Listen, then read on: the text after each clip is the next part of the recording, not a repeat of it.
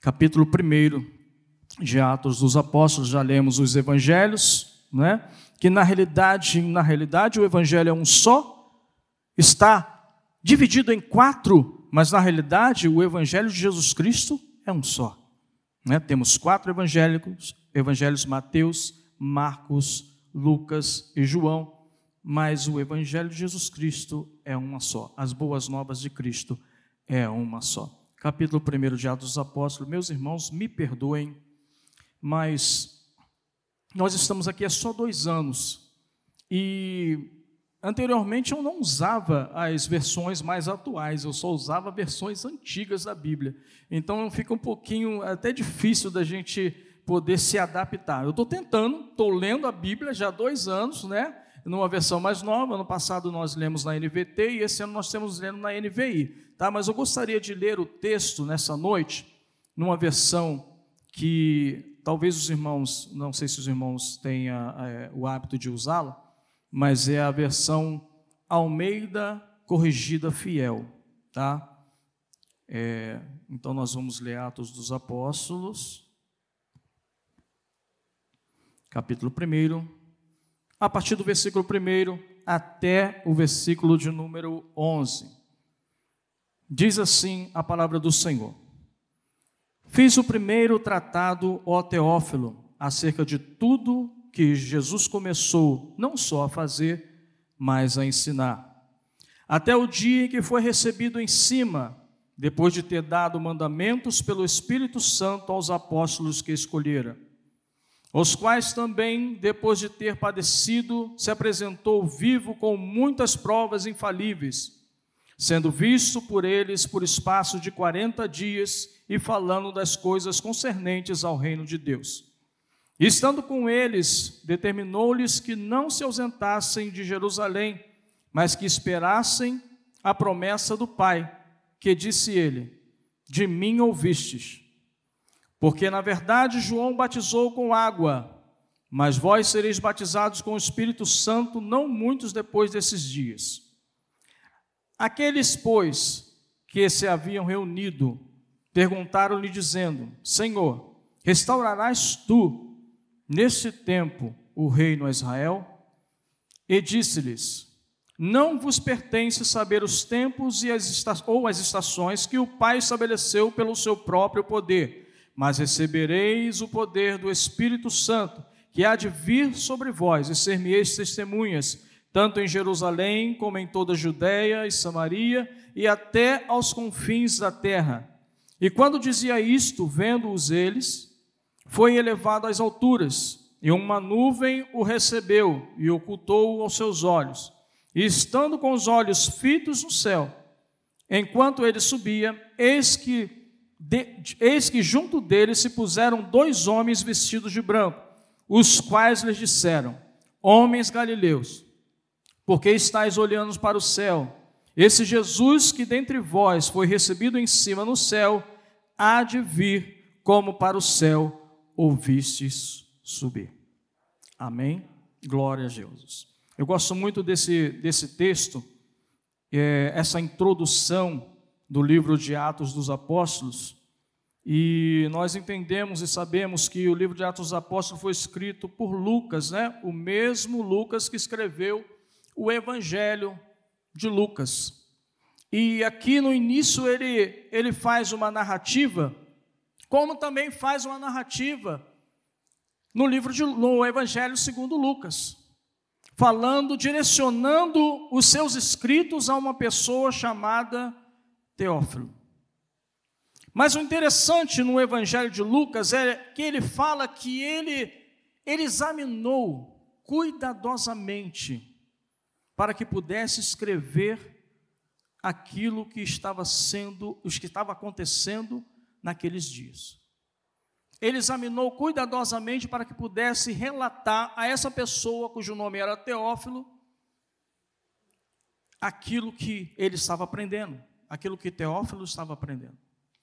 Então, no Evangelho de, no, no livro de Atos dos Apóstolos, ele faz que fe, ele diz que fez o primeiro tratado, que é o Evangelho, ó Teófilo, acerca de tudo que Jesus começou não só a fazer, mas também a ensinar.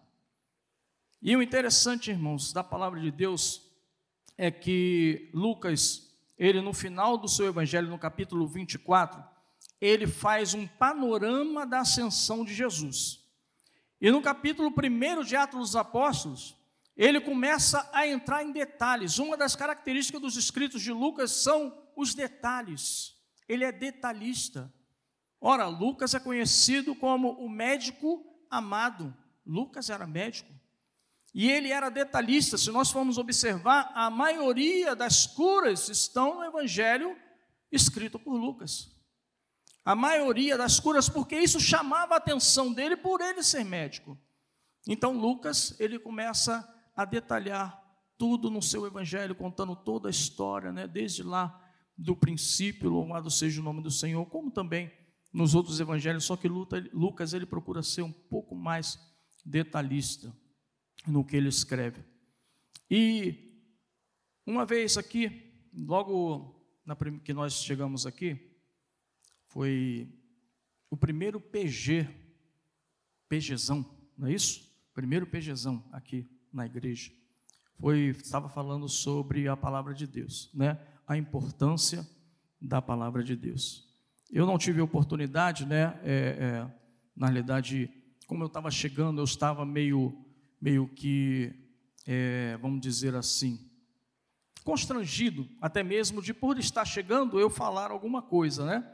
Mas aí é, eu ouvi várias coisas sobre a palavra de Deus, várias coisas sobre a palavra de Deus. E uma coisa que eu queria dizer, eu não disse naquele dia, mas eu quero dizer hoje, que nós, eu, você, devemos amar a palavra de Deus.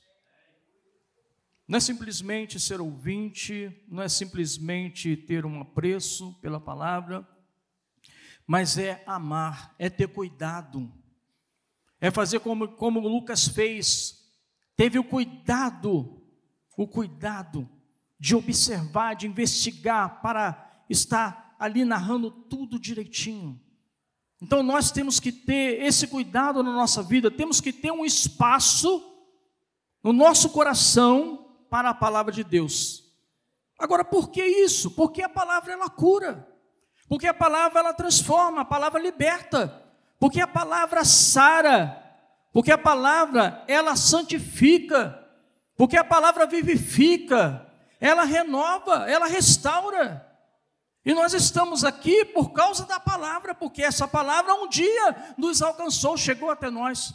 Esse evangelho que nunca zarrou, um dia chegou até nós. E hoje nós estamos aqui adorando e louvando o nome do Senhor, caminhando juntos até aquele grande dia quando encontraremos com Ele, estaremos com Ele para sempre.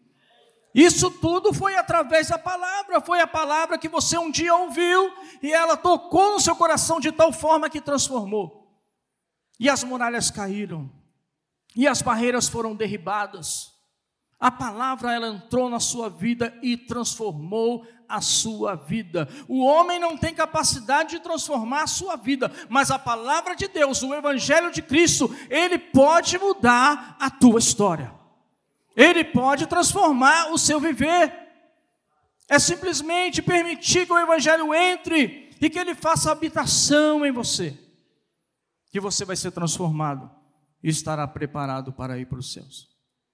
Interessante desse texto, não é? Entrando no, texto propriamente dito de Atos dos Apóstolos, no capítulo 1, quando Lucas ele fala né, a Teófilo, e até no Evangelho ele chama de excelentíssimo Teófilo, nós acreditamos Alguns teólogos acreditam que esse Teófilo seria uma pessoa é, de uma certa autoridade, uma pessoa é, de nome, tá? mas a gente não conhece, a gente não tem, na realidade, nenhum relato né, de quem foi esse Teófilo, mas sabemos que os escritos de Lucas foi para esse homem, para esse grego chamado Teófilo.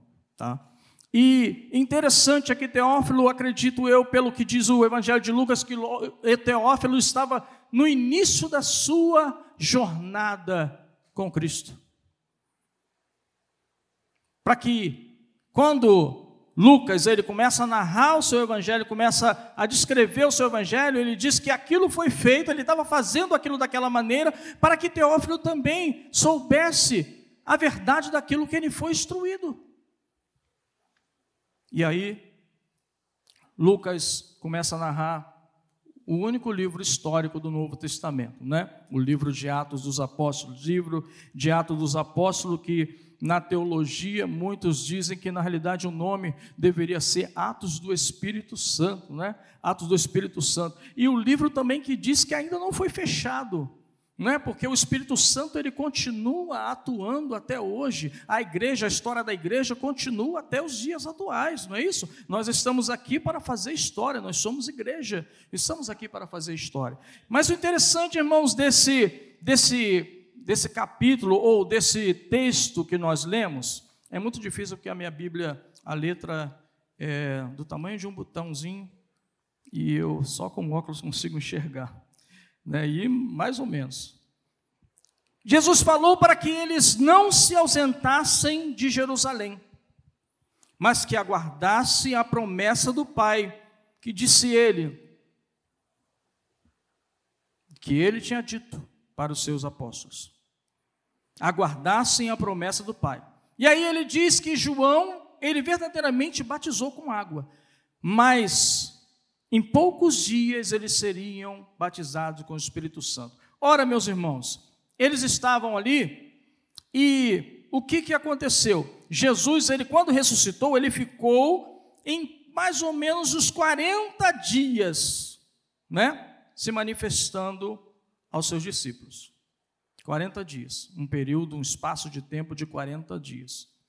Nós sabemos, né, porque nós já lemos no capítulo 2, fala do derramamento do Espírito Santo, que é a promessa a qual Jesus fala no capítulo 1, né, que é o batismo com o Espírito Santo, ou o derramamento, ou a inauguração da igreja, né, seja lá como nós queremos enxergar. Sabemos que ela acontecia logo depois, um pouquinho depois daquele último dia da ascensão de Jesus eram as últimas instruções de Jesus para os seus discípulos, que Jesus tinha dado pelo seu Espírito aos seus discípulos, as últimas instruções. E ele disse para que eles aguardassem em Jerusalém até que fossem revestidos do alto do seu poder, do poder do Espírito Santo. Mas o interessante, irmãos, que tinha algo nos discípulos que nos chama a atenção. Eles perguntaram para Jesus assim: Senhor, é nesse tempo que o Senhor restaurará o reino a Israel? Quando nós olhamos um pouquinho para trás e lembramos dos evangelhos, nós vemos várias passagens que mostram que os discípulos, na realidade, não sabiam verdadeiramente quem era Jesus. Ou se sabia, não compreenderiam, não compreendiam o que Jesus iria fazer. Bom, os judeus acreditavam que a ressurreição seria a ressurreição do último dia. Lembra? Existem várias passagens na Bíblia que falam no Novo Testamento, né, nos Evangelhos que fala que eu creio, Senhor, né, como foi é, Marta e Lázaro, né? Eu creio que ele ressuscitará na ressurreição do último dia, né? Aí Jesus disse: Marta, aquele que crê em mim, ainda que seja morto, viverá, e quem crê em mim vive, nunca morrerá não é isso? Mas Jesus ele falava uma coisa também para os seus discípulos e que eles é, não compreendiam. Tem um texto bíblico, se não me engano, é em João, que diz que eles não compreendiam, mas eles tinham medo de perguntar. Tinham medo de perguntar. Quando Jesus falava assim, que ele iria ressuscitar dentre os mortos. Eles não compreendiam, porque eles só conheciam a ressurreição dos últimos, do último dia. Então Jesus fala: Eu ressuscitarei dentre os mortos. Mas o que é isso? Não sei, mas eu também tinha medo de perguntar e não perguntava para Jesus o que era. E ficaram sem entender. Né? Mas Jesus sempre explicando, sempre trazendo pra, para o povo em parábolas, mas para os seus apóstolos à parte, ele explicava né? o que, que deveria acontecer. Mas mesmo assim, eles não compreendiam. Eles não compreendiam. Tanto é que quando Jesus ele veio a ser crucificado e ali expirou na cruz e foi sepultado, eles perderam completamente a esperança, eles ficaram presos, eles ficaram trancados e perderam completamente a esperança, eles não entenderam. Eu gosto sempre de citar isso, e o único que compreendeu, né, porque creu, mesmo numa situação, numa mesma condenação de Jesus, ele compreendeu que o reino de Jesus não era daqui da terra, né? Mas o reino era celestial, que foi o ladrão na cruz. O único que a gente tem certeza absoluta, irmão, que está no paraíso. Quem mais nós temos certeza de que está no paraíso senão o ladrão na cruz, né? O único que nós temos a certeza, porque o próprio Jesus falou para mim, né? Quando ele diz: Senhor, lembra-te de mim quando entrares no teu reino. Em verdade te digo, hoje mesmo estarás comigo no paraíso. Qual é a outra pessoa que Jesus fala isso? Qual é a outra pessoa? Não existe, né, irmão? Só existe o ladrão na cruz. Mas interessante é que os apóstolos ele não, eles não entendiam, até que Jesus começou a se apresentar nesse período de 40 dias a eles. E aí, quando ele dá as últimas instruções, Jesus está ascendendo aos céus, aí eles realmente vê que, que realmente o reino de Jesus não era desse mundo. O reino do Senhor não era deste mundo, mas era o reino de Deus, o reino dos céus. E a pergunta que eles fazem, antes de ver o Senhor ascender aos céus, eles perguntam: Senhor, é neste tempo que restaurarás o reino a Israel? Eles estavam preocupados, irmãos, com a restauração do reino a Israel. Porque tinha uma promessa, tem promessas no Antigo Testamento de que o reino seria de Israel novamente. Davi ia voltar a reinar, né? O descendente de Davi, o Messias, né, que é o Cristo. Mas o Senhor disse para eles: Não vos compete saber os tempos nem as estações que o Pai estabeleceu pelo seu próprio poder ou pela sua própria autoridade. Não vos compete, não vos pertence saber os tempos e as estações que o Pai estabeleceu pelo seu próprio poder. É interessante quando ele fala de tempos e estações, ele está usando é, uma coisa que eu chamo de completa, porque ele fala que o, usa o tempo do homem, né? no grego ele está o cronos e também está o kairos. Né? Então ele usa o Cronos e o Kairos, para identificar que não vos compete saber nem tempo e nem o tempo da manifestação de Deus para a restauração do reino. Mas ele diz: Mas recebereis a virtude do Espírito Santo, que há de vir sobre vocês. E ser-me-eis testemunhas, tanto em Jerusalém como em toda a Judéia, Samaria e até aos confins da terra. O Senhor chamou a sua igreja. O Senhor levantou a sua igreja com um propósito. Nós não estamos aqui simplesmente para entrar por essas portas, adorar a Deus e retornar para nossas casas, mas o propósito que Deus nos chamou é maior. O propósito é maior, ele nos chamou para sermos suas testemunhas, para anunciar o seu evangelho, para proclamar as boas novas de Cristo, para anunciar aquele que venceu aquele que padeceu na cruz do Calvário, mas ao terceiro dia ressuscitou. Ele nos chamou para anunciar esse Evangelho, ele nos chamou para anunciar que Cristo é o Salvador do mundo, que Cristo veio para salvar, e Cristo veio para libertar, que Cristo veio para resgatar aquilo que se havia perdido. Ele nos chamou para isso. E às vezes, o nosso foco está como o foco dos apóstolos. Às vezes nós estamos voltados para quando é que vai ser restaurado o tempo? Quando é o tempo que vai ser restaurado o reino a Israel? Eu não sei o que tem nos tirado o foco desse evangelho.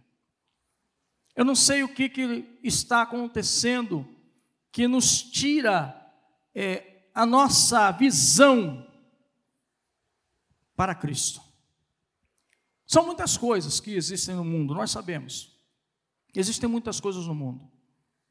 Existem situações que nós vivenciamos, situações que nós vivemos, tribulações, doenças, dificuldades. Isso vai ter, irmãos. Jesus falou: No mundo tereis aflições, mas sede bom ânimo, eu venci o mundo. Ele venceu. E nos levantou, e nos chamou, e nos encheu do seu espírito para podermos anunciar esse reino, para podermos propagar esse evangelho. Não ficarmos presos às coisas que estão à nossa volta. Porque isso aqui que está à nossa volta, irmãos, um dia não vai mais fazer parte da nossa vida. Nós estaremos com Ele para sempre. É claro que nós temos uma vida, temos, temos uma vida. Temos uma vida material, mas também temos uma vida espiritual que deve estar em primeiro lugar. Porque o reino do céu não é nada físico, mas é espiritual. Quando do arrebatamento da igreja, isso que é mortal e que é corruptível se revestirá da imortalidade e da corrupção. Da imortalidade e da incorrupção. Então no céu não vai entrar aquilo que é físico. No céu vai entrar transformados. Corpos transformados por Deus. E para isso ele nos chamou. Para que nós venhamos estar com o nosso foco nele. O nosso foco nele, irmãos. Não devemos desviar o nosso foco. Sabe por quê? Porque quando nós desviamos o nosso foco de Cristo, muitas coisas começam a acontecer na nossa vida. Nós começamos a enxergar muitas coisas que não era para nós estarmos olhando para aquilo. Era para nós estarmos olhando para Jesus, porque Ele é autor e consumador da nossa fé. Ele é todo-poderoso, Ele é Deus, e não há outro fora dele, nem semelhante a dele há nos céus e na terra. Ele é o único e verdadeiro Deus, e se Ele é Deus, Ele é Deus, Ele tem cuidado de nós. Ele nos deixou a Sua palavra e a palavra, na realidade, irmãos, ela é uma arma nas nossas mãos, porque nós vivemos em guerra. E se ela é uma arma na nossa mão, ela não é uma arma para matar, porque as armas foram feitas para matar. Mas essa arma é diferente. Essa arma ela foi feita para dar vida e vida com abundância. Então, irmãos, quando começar a perceber que o meu foco está sendo mudado, que eu estou começando a olhar diferente. Espera aí, irmãos, vamos voltar para a linha, vamos voltar para o caminho. Isso acontece na nossa vida, irmãos? Acontece. Às vezes nós estamos na nossa caminhada, em anos de caminhada, e às vezes nosso, nossos passos começam a querer sair da linha estabelecida por Deus. E aí nós temos que voltar e lembrar, não, peraí, eu tenho que voltar para o caminho. Já diz né, no Salmo 119, no verso 105, lâmpada para os meus pés é a tua palavra e luz para o meu caminho. É a palavra. É a palavra que nos orienta, é a palavra que nos guia, é a palavra que nos, nos conduzirá aos céus. Então, fiquemos atentos, irmãos para os momentos da nossa vida aonde parece que nós perdemos o foco e começamos a olhar para outras coisas. Para diversas coisas, eu não vou citar coisas aqui, mas são diversas coisas que às vezes nos tiram do foco. Então voltemos, irmãos, para o foco. Voltemos a buscar o Senhor como antes buscávamos, né? Voltemos à prática das primeiras obras. Como diz aquele hino, né? Eu quero voltar ao primeiro amor, ao primeiro amor. Eu quero voltar a Deus. Temos que voltar, irmãos. Temos que deixar de lado aquilo que nos impede de estar junto de Jesus. Eu fotografei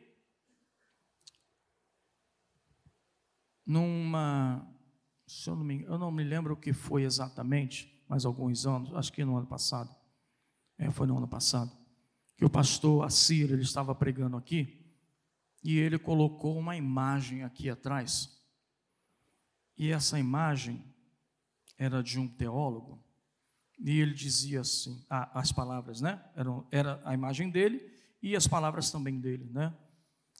Ele falando que tudo aquilo que me afastava da, de que lhe afastava da palavra de Deus, embora não parecesse, mas era seu inimigo.